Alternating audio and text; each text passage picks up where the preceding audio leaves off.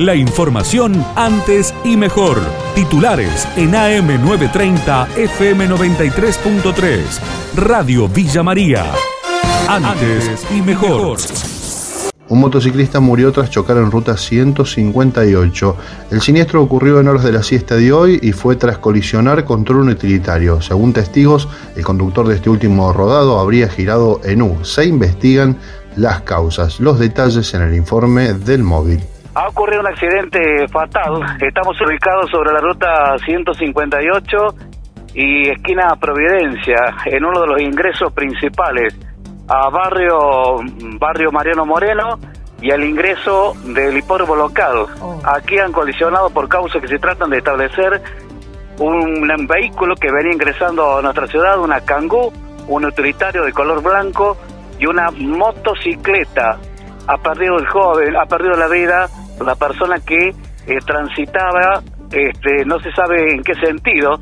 Lo cierto es que está trabajando el área de seguridad ciudadana policías de la provincia y llega ahora en este preciso momento la participación de bomberos voluntarios. Jornada Latinoamericana de Donación de Sangre, el Hospital Regional Pasteur adhiere a esta iniciativa que va a tener lugar mañana jueves. Gustavo Gómez, jefe de hemoterapia del nosocomio, brindó los pormenores. Nos está interesando de manera muy importante esta convocatoria que se hace a nivel latinoamericano para todos los bancos de sangre porque estamos sufriendo una falta de de hemocomponentes y de donantes después de esta, esta pandemia que está terminando, creemos que sí, y que nos hace falta que vengan las personas, concurran habitualmente como lo hacían antes, para que tengamos los hemocomponentes suficientes para todos los pacientes que se internan acá en el hospital. Los requisitos son los de siempre, los mismos de hace muchísimos años. Las personas tienen que tener 18 a 65 años, con el DNI, eh, pesar más de 50 kilos,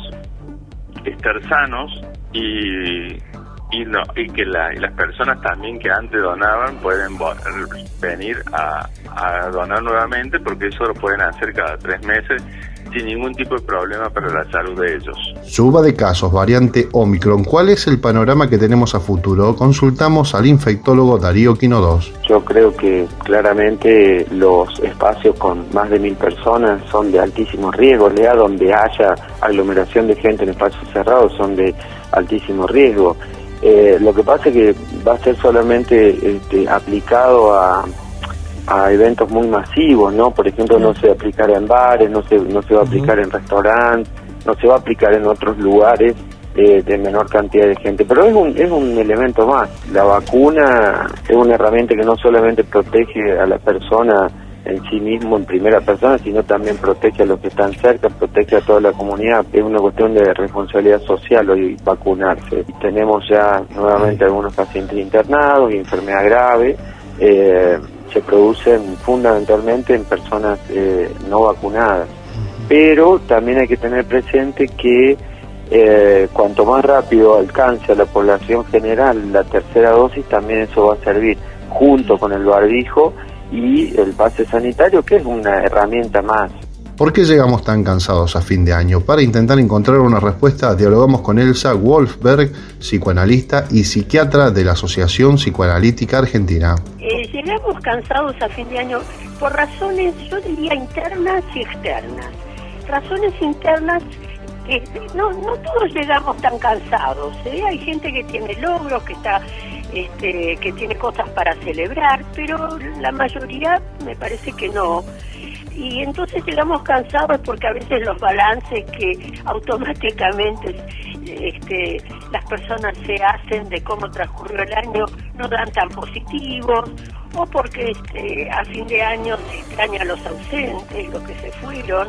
Finalmente usted nombró la pandemia, eh, murieron muchas personas en la pandemia, muchos hogares tienen van a tener asientos vacíos en las fiestas. Y el cansancio es una expresión a veces del, decaimiento, del desánimo, no solamente el cansancio por haber trabajado mucho y continuo a lo largo de todo un año. Esto podrían ser razones internas, ¿no? Cómo sobrellevar las ausencias, las frustraciones por lo no realizado y creo que también hay que abrir la puertita al año siguiente, donde lo que no se hizo en un año sigue siendo posible al siguiente y al siguiente y así en adelante, ¿verdad? La información de Villa María y la región, AM930, FM93.3. Radio Villa María. Antes y mejor.